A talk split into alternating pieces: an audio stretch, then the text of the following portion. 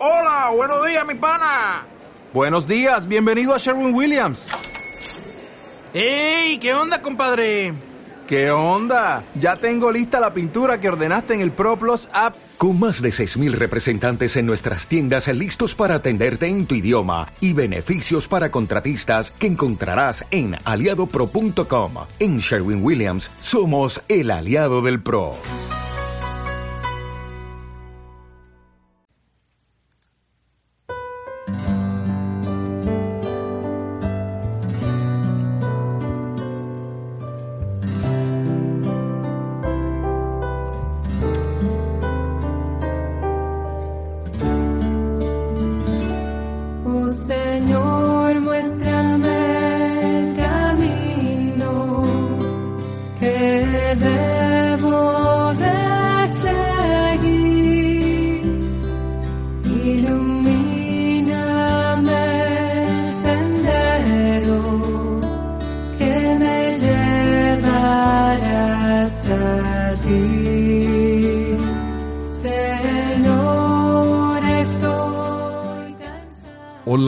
Amados estudiantes de nuestra escuela bíblica San Jerónimo. Hola, amados oyentes que estaban escuchando la emisora y se han quedado para este programa. El Señor tiene sus caminos para hablarnos, para encontrarse con nosotros. Bienvenidos a la escuela bíblica, al segundo episodio, a la segunda clase. Hace ocho días habíamos ofrecido la cátedra inaugural y lo habíamos hecho con Salvador Gómez, un experto en la palabra de Dios, un laico guatemalteco formado en la Escuela Bíblica de Jerusalén. Y tuvo mucho impacto, muchos buenos comentarios, la gente se enamoró más de la palabra de Dios y realmente reconocimos que es nuestro libro perdido un libro que hay que buscar para iluminar nuestra vida, para acompañar toda nuestra espiritualidad y aún más para responder a todas las situaciones de nuestra vida desde la palabra de Dios. También observamos muchas descargas de la conferencia, cómo nos alegra esto. Viendo ese efecto, el Señor dio luces hay que tomar temas variados e iluminarlos desde la palabra de Dios y crecer en ellos. Tener argumentos para dar razón de nuestra fe y para responder desde el libro santo de la palabra de Dios, responder lo que creemos, lo que practicamos.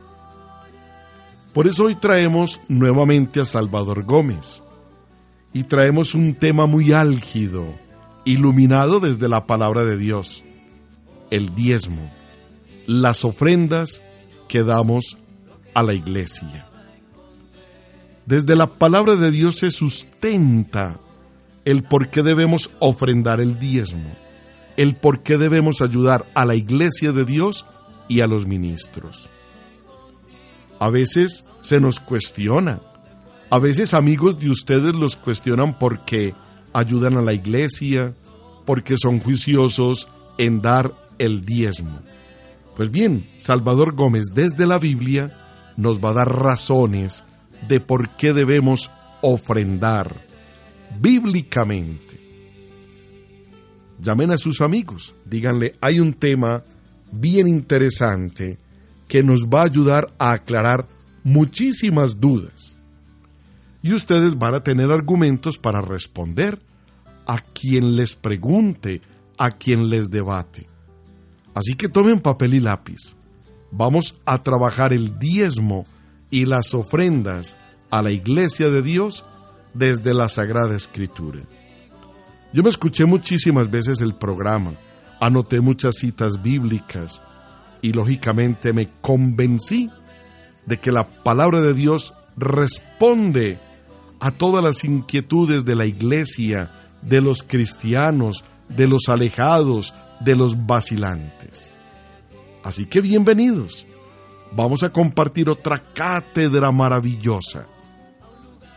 Recuerden, amados oyentes, que después del programa lo encuentran en mi Facebook, Padre Freddy Córdoba, y desde allí pueden descargar esta Escuela Bíblica San Jerónimo. Bienvenidos a nuestra segunda cátedra, el diezmo y las ofrendas a la iglesia, con un experto en Sagrada Escritura, Salvador Gómez.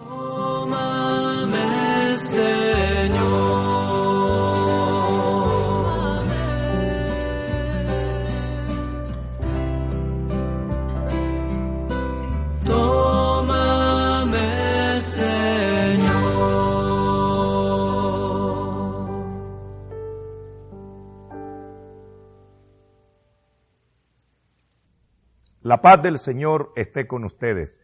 Es un gusto muy grande estar de nuevo en sus hogares y gracias por permitirnos llegar. En esta oportunidad vamos a tratar un tema que pocas veces hablamos de él, porque muchas personas que no están del todo convertidas, cuando oyen hablar de lo que voy a hablar, dicen, para eso es que estos tienen programas de televisión, porque andan buscando dinero pero no tanto por las necesidades que tengamos como ministerio de evangelización, sino por la necesidad que tiene el pueblo de Dios de ser instruido, voy a dedicar este programa a hablar del diezmo y de las ofrendas. Quizá a usted no le interese el tema, pero son cada vez más las personas conscientes que abrazan la fe y se preguntan, ¿qué debo hacer yo con el dinero? Y entonces, para esas personas que ya andan buscando una luz de la Sagrada Escritura y para aquellos grupos que cada vez son más que en las parroquias, en los lugares donde conviven la fe, están empezando a hablar del diezmo y de las ofrendas, de esto quisiera tratar en el siguiente programa. Vamos a empezar con la primera parte en el Antiguo Testamento, la institución del diezmo. Esto se encuentra en el libro del Deuteronomio. Este Deuteronomio nos da a nosotros un estudio muy hermoso acerca de lo que es el diezmo. Digamos en primer lugar la ley general que el Señor les había dado. Deuteronomio capítulo 16, versículo 16. Graves esta frase que es el punto de partida. Deuteronomio 16, 16 dice, Nadie se presentará delante de Yahvé con las manos vacías, sino que cada cual ofrecerá el don de su mano según la bendición que Yahvé tu Dios te haya otorgado. Palabra de Dios, te alabamos Señor. Grabes esa frase. Nadie se debe presentar delante de Yahvé con las manos vacías. Cada uno debe dar de acuerdo a las bendiciones que ha recibido. Esta era la ley. Ahora, para que cada quien sintiera que estaba dando lo que debía dar, se instituyó el diezmo. Por lo menos el 10% de tus ganancias debes compartirlas. ¿Y para qué era el diezmo? El libro del Deuteronomio, como les digo ahora en el capítulo 14, nos da las cuatro razones esenciales por las cuales un israelita en el Antiguo Testamento debía llevar los diezmos. Deuteronomio capítulo 14. En primer lugar y ante todo, número uno, primera razón, porque Dios es dueño de todo. Voy a leerles lo que dice Deuteronomio 14, versículo 22 al 23 dice, cada año deberás apartar el diezmo de todo lo que tus eh, cementeras hayan producido en tus campos y en presencia de Yahvé tu Dios en el lugar que él haya elegido para morada suya, comerás el diezmo de tu trigo, de tu mosto, de tu aceite, así como de los primogénitos de los ganados, el mayor o el menor a fin de que, aquí es donde está lo importante, a fin de que aprendas a temer siempre a Yahvé tu Dios. Palabra de Dios. Y esto lo vamos a analizar leyendo ahora el capítulo 26 del libro de Deuteronomio. Oigan esta oración que tenía que hacer un israelita. No era solo decir, aquí traigo mi diezmo, aquí traigo mis ofrendas, aquí traigo lo que voy a dar. No, momento. Hacia adelante. Deuteronomio 26, 4 y siguiente dice lo que debía repetir el israelita que traía su ofrenda o su diezmo. Debía decir esta oración. Deuteronomio 26, 4. El sacerdote tomará de tu mano la cesta y la depositará delante del altar de tu Dios. Y tú pronunciarás estas palabras. Mi padre era un arameo errante que bajó a Egipto y residió allí como inmigrante, siendo pocos aún. Pero se hizo una nación grande, fuerte y numerosa. Los egipcios nos maltrataron, nos oprimieron, nos impusieron dura servidumbre. Nosotros clamamos a Yahvé, Dios de nuestros padres. Yahvé escuchó nuestra voz, vio nuestra miseria, nuestras penalidades y nuestra opresión. Y Yahvé nos sacó de Egipto con mano fuerte y tenso brazo mediante gran terror, señales y prodigios y nos trajo aquí y nos dio esta tierra que mana leche y miel. Ahora yo traigo las primicias de los productos del suelo que ya ve mi Dios me ha dado. Palabra de Dios. Qué hermosa oración. Aquel que venía con diezmos y ofrendas tenía que recordar toda la historia Éramos esclavos. Estábamos oprimidos y Yahvé Dios nos sacó y nos trajo a este lugar. Esta tierra es buena, esta tierra mana leche y miel. Aquí cosechamos por eso. Porque reconozco quién me ha dado, por eso traigo. Esa era la primera razón. La primera razón es porque Dios es el dueño de todo. Por eso tienes que dar tu ofrenda. Ahora, había otra razón, no solamente esa.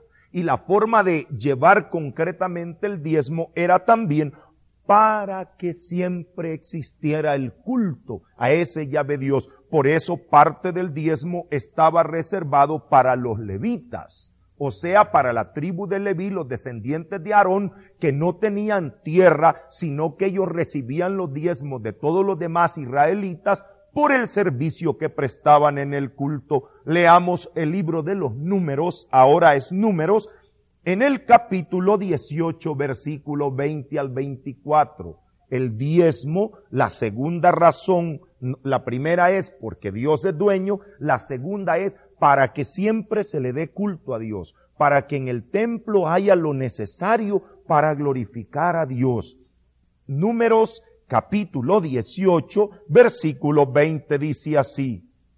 Yahvé dijo a Aarón, tú no tendrás heredad ninguna en la tierra, no habrá porción para ti entre ellos, yo soy tu porción para ti entre ellos, yo soy tu porción y tu heredad entre Israel a los hijos de Leví les doy en herencia todos los diezmos de Israel a cambio de su servicio, del servicio que prestan en la tienda del encuentro. Palabra de Dios. El diezmo, pues, se daba a los levitas, a los que servían en la tienda del encuentro que más tarde se convirtió en el templo, para que ya de Dios tuviera siempre para su gloria, para ofrecer sacrificios, esa tribu de sacerdotes que no tenían otra cosa más que hacer que dedicarse al oficio divino, a la predicación, a la enseñanza de la ley y al culto por el pueblo. Para ellos era el diezmo, era una forma de que en el templo no hiciera falta nada. Además, la tercera razón que nos da la Sagrada Escritura para el diezmo era también para compartirlo con los más pobres, con aquellos que no tenían los bienes necesarios. En esta categoría estaban colocados los extranjeros, los huérfanos, las viudas, según lo que leemos en el libro del Deuteronomio en el capítulo 14, versículo 28. Deuteronomio 14, 28 nos dice así. Vamos a leer 28 y 29. Deuteronomio 14, 28. Cada tres años apartarás todos los diezmos de tus cosechas de ese año y los depositarás en la puerta. Vendrá así el levita, ya que él no tiene parte ni heredad contigo. El forastero, el huérfano, la viuda que viven en tus ciudades, comerán hasta hartarse, y Yahvé tu Dios te bendecirá en todas las obras que emprendas. Palabra de Dios, te alabamos, Señor. Qué maravilloso. Tomarás de tu diezmo, lo pondrás en la puerta y vendrá a tu puerta el extranjero. Vendrá a tu puerta el huérfano y la viuda. Vendrán aquellos más necesitados. Porque tu manera de compartir tus bienes para glorificar a Dios no es solo en el culto, sino en aquellos que más lo necesitan, en los pobres. Y por último, la cuarta razón que da el, el, Antiguo Testamento para la institución del diezmo es para que Dios te bendiga. Y en esto es célebre el grito que hace el profeta Malaquías cuando el pueblo de Israel está pasando momentos de recesión económica, cuando no tienen prosperidad, los profetas levantan la voz y dicen lo que proclamaba el profeta Malaquías en el capítulo 3, versículos del 10 en adelante. Dice Malaquías 3:10. Llevad el diezmo íntegro a la casa del tesoro, para que haya alimento en mi casa Ponedme así a prueba, dice Yahvé, a ver si no abro yo la ventana del cielo y no vacío sobre ustedes toda la bendición. Palabra de Dios. Llevad el diezmo al tesoro del templo. Y vamos a ver, dice el Señor, si yo me dejo ganar en generosidad. Ustedes lleven el diezmo y yo voy a vaciar bendiciones, yo voy a abrir las compuertas del cielo, yo voy a darles era otra razón. Vamos a hacer un pequeño resumen. En el Antiguo Testamento, en el fondo, la orden era nadie se presente con las manos vacías. Todos tienen que dar. Razones para dar, número uno, porque Dios es el dueño. Esto es como un usufruto. La tierra es de Dios y tú le regresas a Él. Número dos, a los levitas para que haya culto en el templo. Número tres, a los más pobres, a, las, a los huérfanos, a las viudas. Y número cuatro, para que Dios te bendiga. Y así fue como los israelitas en el Antiguo Testamento vivían sus parámetros de dar, de generosidad. Y era el diezmo. Ahora llega el Nuevo Testamento.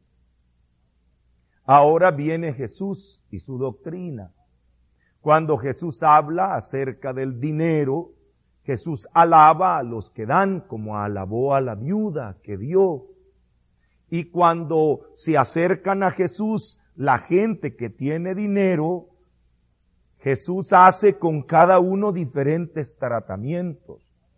Y así, por ejemplo, en el Evangelio según San Mateo, cuando se acerca al que conocemos como el joven rico, Jesús le propone un ideal que lo deja a este joven, dice el Evangelio, un poquito entristecido. Aquel israelita bueno que ha cumplido los mandamientos, el Señor le dice en San Mateo capítulo 19 versículo 21. Mateo 19, 21. Jesús le dijo, si quieres ser perfecto, anda, vende lo que tienes, dáselo a los pobres y tendrás un tesoro en los cielos. Luego ven y sígueme. Al oír estas palabras el joven se marchó entristecido porque tenía muchos bienes. Palabra de Dios, te alabamos Señor. El ideal que Jesús propone es desprenderse no poner toda la confianza en el dinero, sino ponerla en Dios. Y eso es lo que él sigue diciendo a continuación del versículo 23 en adelante, que no se puede servir a Dios y al dinero al mismo tiempo. No pongas tu corazón en el dinero, es la enseñanza de Jesús. Jesús nunca habló del diezmo, él habló de dar. Claro, a este le pide todo, pero por ejemplo en San Lucas en el capítulo 19 recordamos a aquel hombre que se llama Saqueo Saqueo hace otro trato con Jesús y Jesús dice, está bien. Recuerdan San Lucas 19, 8. San Lucas capítulo 19, versículo 8. Saqueo puesto en pie dijo al Señor, daré, Señor, la mitad de mis bienes a los pobres, y si en algo he defraudado a alguien, le devolveré cuatro veces más. Jesús dijo, hoy ha llegado la salvación a esta casa. Palabra de Dios. Te alabamos, Señor. Este no da todo.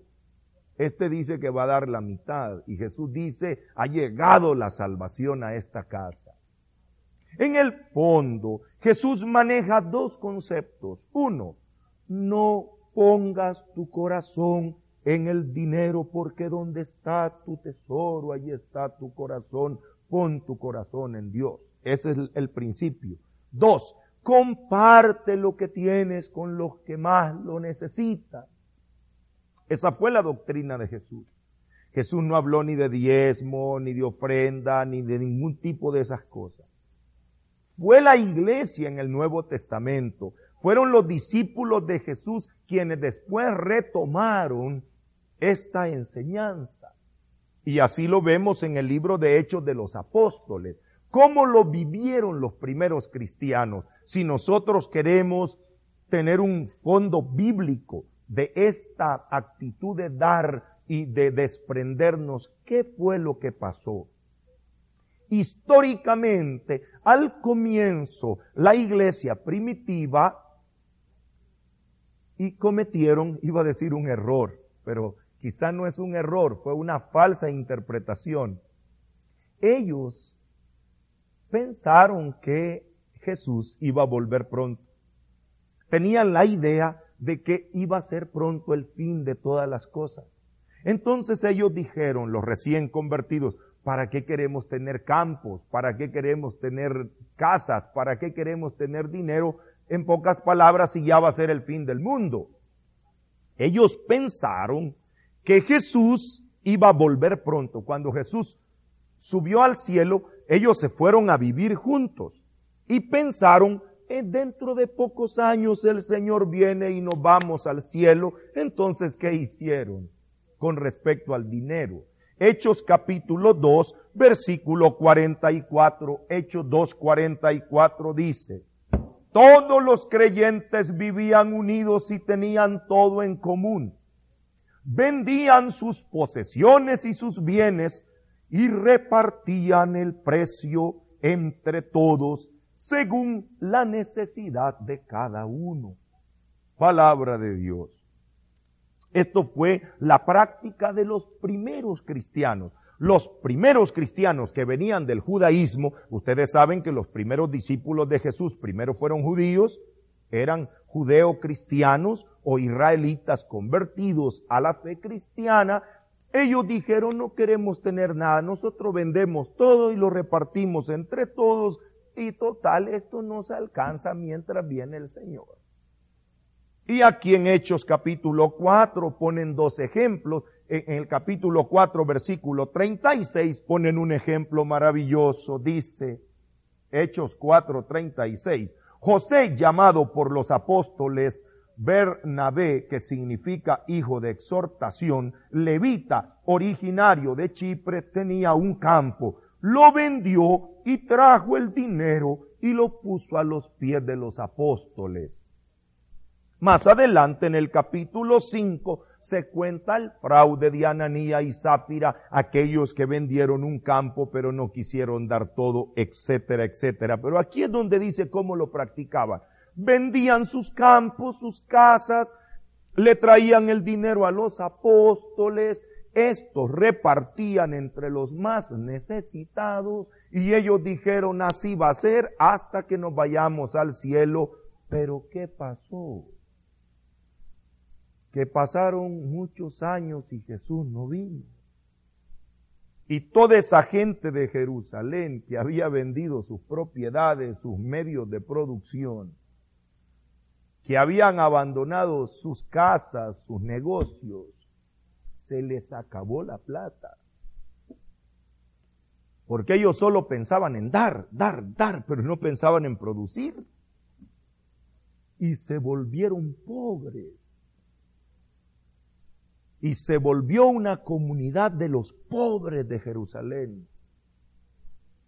Hasta que viene San Pablo, San Pablo el gran convertido, San Pablo el apóstol de los gentiles, San Pablo que va a traer de la gentilidad, o sea, recuerden que los primeros convertidos eran judíos, israelitas, hechos cristianos. San Pablo es el que va a traer griegos, o sea, no judíos, sino paganos que se convierten al cristianismo. San Pablo es el que va a agarrar a los que se llamaban los gentiles, los incircuncisos. Y él tiene mucho cuidado de que no se vaya a cometer el mismo error. A ellos los anima a trabajar, a producir. Es así como se debe producir. Nada de estar esperando que te den. Es toda la doctrina de San Pablo que podríamos resumirla en dos textos de la Biblia, porque eso ya sería el valor del trabajo, otro tema, no del diezmo o de las ofrendas. Pero, por ejemplo, Hechos de los Apóstoles, en el capítulo 33, en el capítulo 20, versículo 33 en adelante, Hechos 20, 33, San Pablo exprime aquí su concepto de dar. Dice así, Hechos 20, 33. Yo de nadie codicié plata, oro o vestidos. Vosotros sabéis que con estas manos he proveído a mis necesidades y a las de mis compañeros, y en todo os he enseñado que es así, trabajando, cómo se debe socorrer a los débiles y que hay que tener presente las palabras del Señor Jesús que dijo, mayor felicidad hay en dar que en recibir. Palabra de Dios. San Pablo dice, es así, trabajando, cómo se debe socorrer. Él habla de trabajar. Y lo que conocemos como la regla de oro del trabajo cristiano es el apóstol San Pablo quien escribiendo a los tesalonicenses le dice, aquella frase tan hermosa del capítulo 3 de la segunda carta a los tesalonicenses. Segunda tesalonicenses, capítulo 3, versículo 6 en adelante, que esto es lo que se llama la regla de oro del trabajo cristiano. Aquí es donde San Pablo prepara a toda esta gente a la mentalidad del cristianismo. En Jerusalén se tenía otra mentalidad. Vendan todo, vénganse, repartamos todo y quedémonos hasta que venga Cristo. San Pablo dice, espérense un momento. San Pablo les escribe, segunda Tesalonicenses capítulo 3, versículo 6.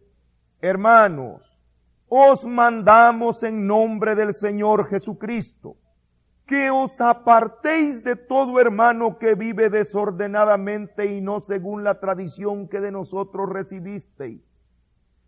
Ya sabéis cómo debéis imitarnos, pues estando entre vosotros no vivimos desordenadamente ni comimos de balde el pan de nadie, sino que día y noche con fatiga y cansancio trabajamos para no ser carga de ninguno de ustedes, no porque no tengamos derecho, sino para darles un ejemplo a imitar. Además, cuando estábamos entre vosotros os mandamos esto, si alguno no quiere trabajar, que tampoco coma, porque nos hemos enterado de que hay entre vosotros algunos que viven desordenadamente sin trabajar nada, pero se andan metiendo en todo.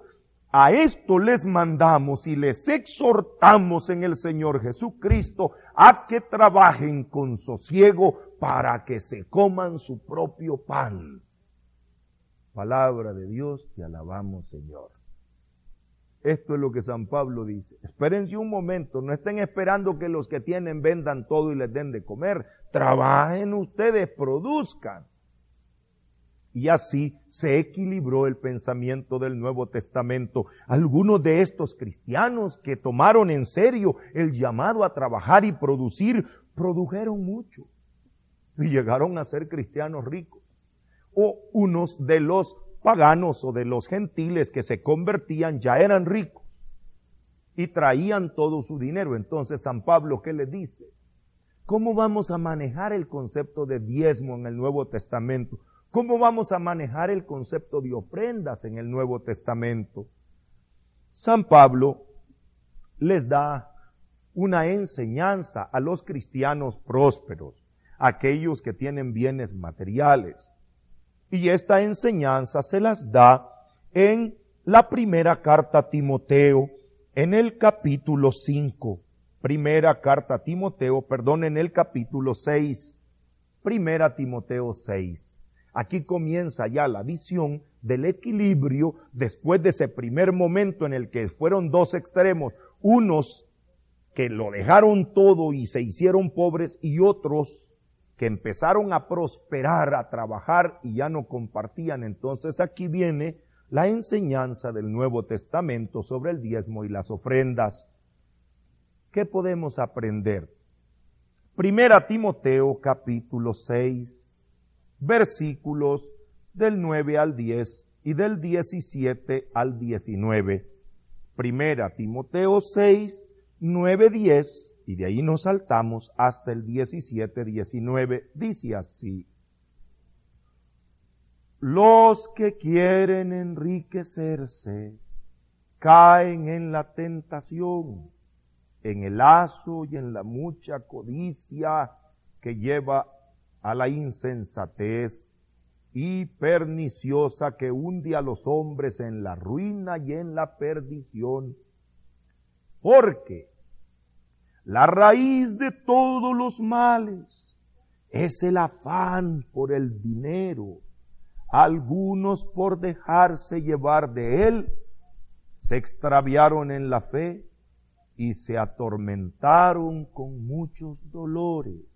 A los ricos de este mundo les recomiendo que no sean altaneros, ni pongan su esperanza en lo inseguro de las riquezas, sino en Dios, que nos provee espléndidamente de todo para que lo disfrutemos, que practiquen el bien, que se enriquezcan de buenas obras, que den con generosidad y con liberalidad, de esta forma irán atesorando para el futuro un excelente fondo con el que podrán adquirir la vida verdadera.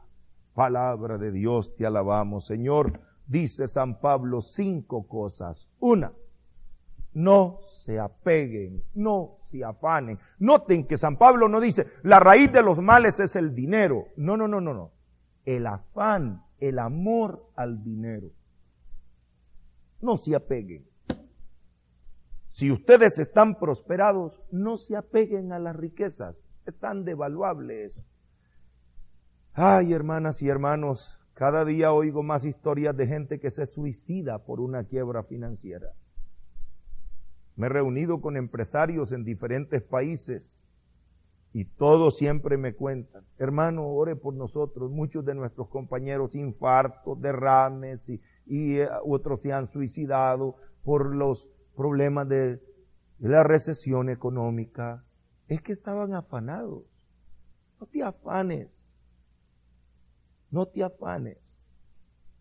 Número dos, no pongas tu confianza, tu esperanza, tu seguridad. No te sientas mejor que otros, no te sientas mayor que otros. Si tienes dinero, no debe darte eso como una jerarquía o superioridad. Pon tu confianza en Dios. No pongan su esperanza en lo inseguro de la riqueza, sino en Dios. Ustedes lo que los hace grande, lo que los hace valiosos es ser hijos de Dios, no ser los dueños de tal empresa o de las más mayores acciones de tal compañía. Lo que te da tu valor es ser hijo de Dios. Tres, Disfruta de lo que el Señor te ha dado. El Señor te ha dado los bienes, dice que nos provee espléndidamente de todo para que lo disfrutemos. Y este punto a lo mejor no lo hemos entendido, lo pasamos por alto. Una buena forma de distribuir la, riqueza es comprando las cosas. Si usted tiene mucho dinero, compre, compre eh, obras de arte, compre artesanías, compre ropa, compre lo que necesita. Porque, ¿para qué quiere tener el dinero guardado? Hay gente que tiene dinero y no compra ni ropa, ni viajan, ni comen bien, andan con los mismos zapatos. Dios mío, qué calamidad. Esta gente tiene dinero y no compra nada. Por supuesto, todos los herederos quedan muy agradecidos, muy agradecidos y lo, lo, eh, este, lo honran. Dice, ay, mi papá era bien ahorrativo, solo un pantalón y dos camisas tenía. Bendito mi papá, aquí nos dejó toda la plata. No, hombre. Viajen, compren, inviertan, reactiven la economía. Es una forma de distribuir la riqueza. Y a la empleada doméstica alguien le dijo así, el patrón pasó a mejor vida. Esa fue la forma de decirle murió. Pasó a mejor vida y ella se quedó pensando, ¿que habrá alguna vida mejor que la que estaba viviendo? Dice, no creo. Si este es la vida que vivía, como ella lo veía, y este tenía todo, no me diga que pasó a mejor vida. Dice, nadie va a tener una mejor vida que esta. Pero sí pasó a mejor vida, a la vida eterna. Es que a veces la comodidad no nos deja ni pensar en el cielo. Mucho cuidado, dice San Pablo. Ahora, si se trata de dar, San Pablo da criterios para dar. Él nos dice, ¿para qué hay que dar? Y realmente hay que dar, como ya lo había dicho, número uno, para los más necesitados, para los pobres, por supuesto como él mismo lo dice en Hechos de los Apóstoles 20 que leímos, con estas manos he proveído a mis necesidades y a las de mis compañeros y os he enseñado que es así trabajando como se debe socorrer a los débiles. Pero el apóstol San Pablo dice que es necesario dar también para los nuevos levitas San Pablo vuelve otra vez a resucitar la idea de los que sirven al altar. Aunque los primeros cristianos no tenían un altar, ellos eh, celebraban sus Eucaristías en las casas o en las catacumbas. Sin embargo, San Pablo ve ya la necesidad de aportar dinero para estos nuevos levitas que él llama presbíteros o ancianos de las comunidades. Primera carta Timoteo, en el capítulo 5, primera Timoteo capítulo 5, versículo 17. Y dice la palabra del Señor así, primera Timoteo 5, 17. Los presbíteros que ejercen bien su cargo merecen doble remuneración, principalmente los que se afanan en la predicación y en la enseñanza. La escritura en efecto dice, no pondrás bozal al buey que tría. Y también dice, el obrero tiene derecho a su salario. Palabra de Dios, te alabamos Señor. San Pablo dice, debemos colaborar para que los presbíteros, los dirigentes de la iglesia, tengan lo necesario para que puedan ejercer el trabajo de enseñar y de predicar. Aquí ya se abre todo un capítulo. Ya no es solo para los pobres, ahora ya se vuelve otra vez al culto, se vuelve otra vez a la enseñanza, se vuelve otra vez a estos nuevos levitas que se consagran al servicio de la predicación y del culto a Dios. Y San Pablo no dice que hay que apoyar. Él mismo, él mismo, San Pablo, que había dicho, con estas manos he trabajado, que San Pablo era un poquito orgulloso. Él decía, a mí nadie me ha dado, yo de nadie codicié plata ni oro, yo mismo he trabajado, yo tenía derecho como Pedro de recibir, pero yo he querido trabajar. San Pablo era un poquito orgullosillo. Sin embargo, cuando cae preso, está en la cautividad, ¿qué puede hacer? tiene que recibir las ofrendas que le mandan los hermanos y sobre todo hay que leer la carta a los filipenses. San Pablo a los filipenses les dice, muchas gracias por lo que me mandaron con Epafrodito. Eso que me mandaron me sobra, ahora tengo en abundancia. Ustedes siempre me han ayudado desde el comienzo de la evangelización. Qué palabras más bellas. San Pablo escribiéndole a los filipenses les dice esas frases. Ustedes saben que han sido la única iglesia. Les voy a leer un poquito en el versículo 11 de Filipenses 4:11, cuando San Pablo se deja ayudar él como misionero, se deja ayudar él como presbítero, él como nuevo levita, dice Filipenses 4:11, y lo que voy a decir no lo digo movido por mi necesidad. He aprendido a contentarme con lo que tengo, sé andar en la abundancia y sé andar en la escasez. Estoy acostumbrado a todo, a la saciedad y al hambre, a la abundancia y a la privación. Todo lo puedo en aquel que me conforta. En todo caso, hicisteis bien en compartir mi tribulación ya sabéis también vosotros filipenses que en el comienzo de la evangelización, cuando salí de Macedonia, ninguna iglesia me abrió cuenta de haber o de ver, sino solo vosotros, pues incluso cuando yo estaba en Tesalónica, enviasteis por dos veces ayuda para atender mi necesidad. No es que yo busque vuestro don, lo que busco es que aumenten los intereses de vuestra cuenta. Tengo cuanto necesito y me sobra. Nado en abundancia después de haber recibido de Epafrodito lo que me habéis enviado, suave aroma, sacrificio que Dios acepta con agrado. Y mi Dios proveerá todas vuestras necesidades con riqueza conforme a su riqueza en Cristo Jesús. Y a Dios nuestro Padre la gloria por los siglos de los siglos. Amén. San Pablo aquí agradece a los filipenses que lo hayan apoyado económicamente en la evangelización. Y le dice, tengo, no lo hago por mí. Yo nado en abundancia. Yo estoy acostumbrado a tener o no tener. Pero para que esta obra del Evangelio continúe, han hecho bien en enviar esas ofrendas. Es lo que el apóstol San Pablo nos dice. Y al final, lo más hermoso, es que San Pablo nos agrega, oigan esto que vamos a leer, dos razones. Una que ya era conocida desde el Antiguo Testamento, que Dios bendice a los que dan con alegría. Él dice, si ustedes ofrendan y ayudan para los pobres o para la necesidad de la iglesia, ustedes van a recibir muchas bendiciones, dice San Pablo.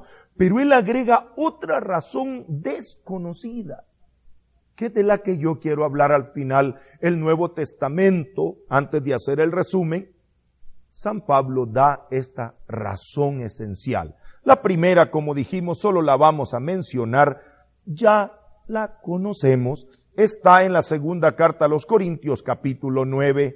Aquí San Pablo le da los motivos para ser generoso. Capítulo 9, versículos 6 y 7, la primera razón dice, mirad, el que siembra con mezquindad cosechará también con mezquindad. El que siembra en abundancia cosechará en abundancia. Cada cual dé según el dictamen de su corazón y no de mala gana ni forzado, pues Dios ama al que da con alegría. Y poderoso es Dios para colmaros de toda gracia a fin de que teniendo siempre en todo todo lo necesario, tengáis aún sobrante para toda obra buena. Primera razón, para que Dios te bendiga. Dios bendice a los que dan con alegría. Comparte con generosidad y así vas a recibir. Esa es la razón que ya manejábamos desde el Antiguo Testamento. Pero ojo, ojo a la razón que agrega San Pablo en el capítulo que estamos leyendo, segunda Corintios 9, 11 en adelante. Segunda Corintios 9, 11. Sois ricos en todo para toda largueza, la cual provocará por nuestro medio acciones de gracias a Dios. Porque el servicio de esta ofrenda no solo provee a las necesidades de los santos, sino que redunda también en abundantes acciones de gracias a Dios. Experimentando por este servicio, glorifican a Dios por vuestra obediencia a la profesión del Evangelio de Cristo y por la generosidad de vuestra comunión con ellos y con todos. Palabra de Dios. ¿Cuál es la razón secreta que da San Pablo? Ofrenden, dice. Ven, porque esta ofrenda no solo ayuda a la necesidad, ¿sabe qué provoca? Abundantes acciones de gracias. Dios es alabado, porque hay gente que recibe esa ayuda y dice, gracias Señor. Dice, eso que dijo esa persona, gracias Señor, eso dice, debe ser suficiente para que tú des, para que provoques acciones de gracias sois ricos en toda largueza, por la cual se provoca por nuestro medio acciones de gracia, porque el servicio de esta ofrenda no solo provee las necesidades, sino que redunda en abundantes acciones de gracias a Dios. Experimentando este servicio, los que lo experimentan, los que reciben la ofrenda, glorifican a Dios por vuestra obediencia, por vuestra generosidad. Mucha gente dice, gracias Dios que todavía hay gente que cree en ti, gracias que todavía hay gente buena en este mundo, gracias que hay gente generosa. Esa acción de gracias que provocas con tu ofrenda es suficiente razón. Ya no solo para que Dios te bendiga, ya no solo para que tengas un lugar en el cielo, para que muchos agradezcan a Dios por tu generosidad. Ese es el motivo. Resumamos pues la doctrina del Nuevo Testamento. Y ya vamos a hacer un resumen general para que les quede claro y explicaremos algunas cuestiones prácticas. Resumiendo, Nuevo Testamento, ¿qué dice? Número uno, no te apegues. Dios es más grande que tus riquezas. No tienes que poner tu corazón en el dinero. Pon tu corazón en Dios. Esa es la base. Dos, comparte, da. ¿Por qué? Porque al dar tú reconoces que Dios te ha dado y que lo que tienes no es tuyo, tú eres un administrador, tú compartes con los demás. Disfruta, claro, usa lo que tú necesitas, pero comparte. ¿Con quiénes vas a compartir? Con los más necesitados, con los pobres, y con los presbíteros de la iglesia, con aquellos que se han dedicado como nuevos levitas a servirle a Dios en el culto. ¿Y por qué debes hacerlo? Bueno, en primer lugar, porque reconoces que todo es de Dios. En segundo lugar, porque quieres que Dios te bendiga. Pero sobre todo, porque quieres que glorifiquen a Dios por tu generosidad. Eso es la doctrina del Nuevo Testamento. Como ven, en el Nuevo Testamento nunca se habló de diezmo.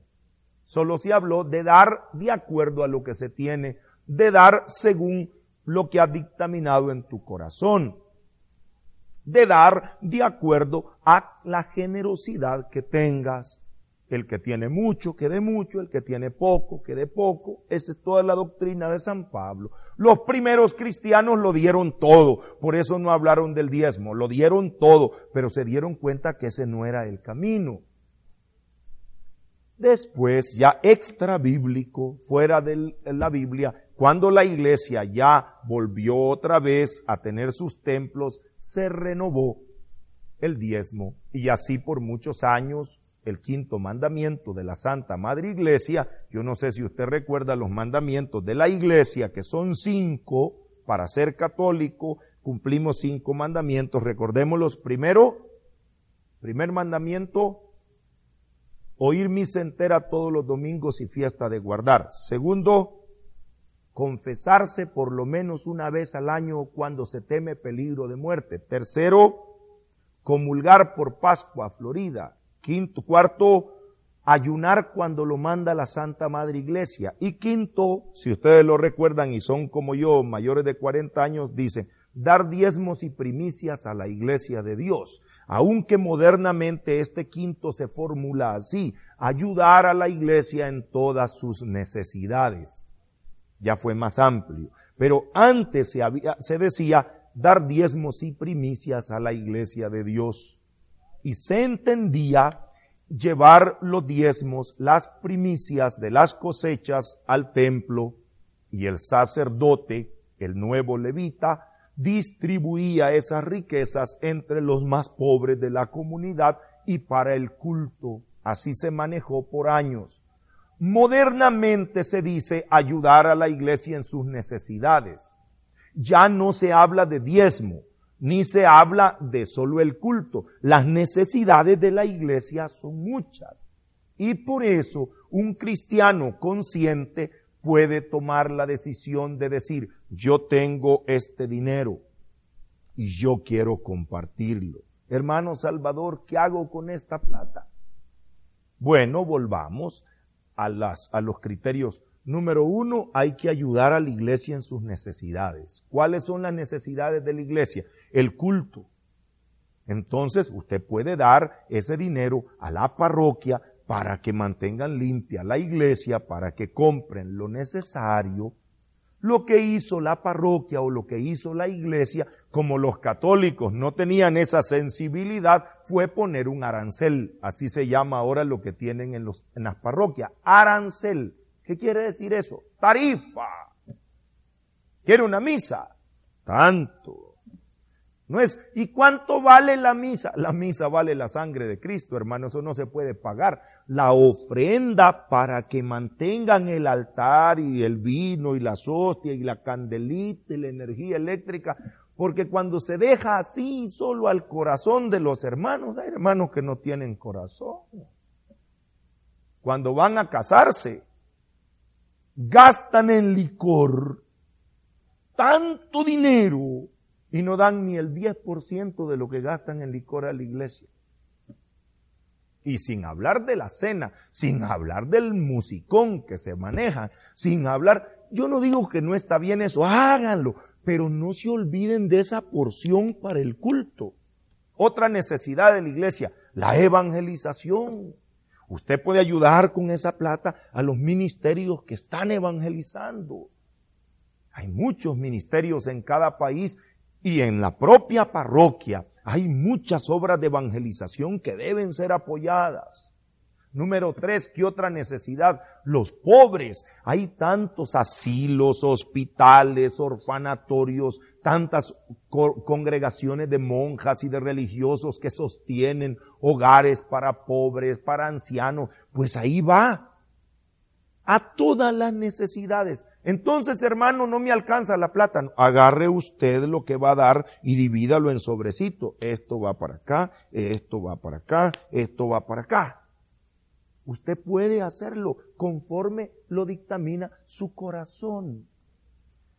También si usted no quiere y dice, ay no hermano, es que yo no tengo tiempo, entonces haga un sobre, se lo da a su párroco, dígale, mire padre, yo quiero que usted me ayude a distribuir este dinero entre todas las obras de mayor necesidad que hayan en la iglesia. Como hacían en la primitiva iglesia, confiando en que nuestros presbíteros sean sabios y juiciosos para invertir bien el dinero. Ahora, si usted quiere también puede hacer lo mismo en una institución de caridad o puede hacer lo mismo en un ministerio de evangelización. Usted está ayudando a la iglesia en todas las necesidades. Siempre va a haber la duda. Ay Dios, ¿y qué van a hacer con la plata? Ese no es problema suyo, ese es problema del que la recibe.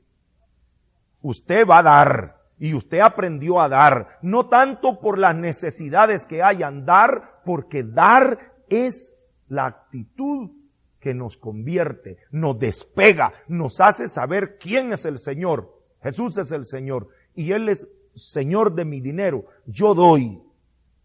No me importa si aquellos que lo reciben están haciendo bien. Esa es otra charla y esa es otra cuenta que le darán a Dios. Usted va a dar y usted está tranquilo y decir, Bueno, yo doy y no me importa que me den cuentas. Si usted quiere, pida informe. Algunas parroquias dan informe económico, unos ministerios también. Recuerdo hace poco llegó un señor a Guatemala al Ministerio Trigo y me dice, hermano Salvador, yo quiero ver en qué están invirtiendo la plata que yo estoy dando. Lo pasé con el contador y se sentaron. Fue bueno que llegara porque dice, estoy dando muy poco. Dice, ustedes necesitan más. Qué bueno que llegó, hermano ustedes pueden ver y, tienen acceso. Ahora, perdonen lo que voy a decir, a lo mejor ofendo a alguien o me llevo de encuentro a alguien, pero yo trabajo mucho en los Estados Unidos y no me gusta cuando llegan allá a pedir. Que mire que tenemos una obra. Mire, si vamos a dar, usted dé en aquello que sabe, en aquello que conoce.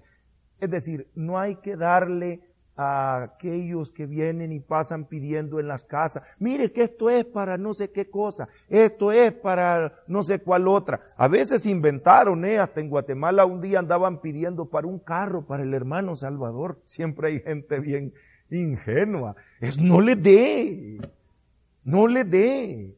Usted no le dé a cualquiera que anda pidiendo. Apoye las obras de la iglesia. Usted asegúrese hay que tomar un tiempo, si no es solo dar dinero, hay que tomar un tiempo para poder ver en lo que se está actuando. Asesórese, busque, cada vez más hay luz sobre estos temas. Y no le dé a aquellos que andan pidiendo. Ay, hermano, los que mucho piden hay que tener un poquito de desconfianza. ¿eh? A mí no me gusta. Yo le dije, discúlpeme, a veces sacan esos niños así, todos lentos. Miren, este niño se está muriendo de hambre. Denos 20 dólares. No, hombre. Que pedir con más dignidad. Tampoco usted se vaya a poner a dar eh, cuando a cualquier niño en la calle. Yo siempre, a los ancianitos siempre les doy porque qué futuro tiene. Pero no hay que fomentar a esos niños. No piense usted que es parte de la generosidad cristiana. Si usted quiere hacer algo por esos niños, hay que buscar instituciones que les pueden dar casa, estudio. Hay que hacer cosas más serias con el dinero. No es solamente tranquilizar nuestra conciencia. En fin, resumen.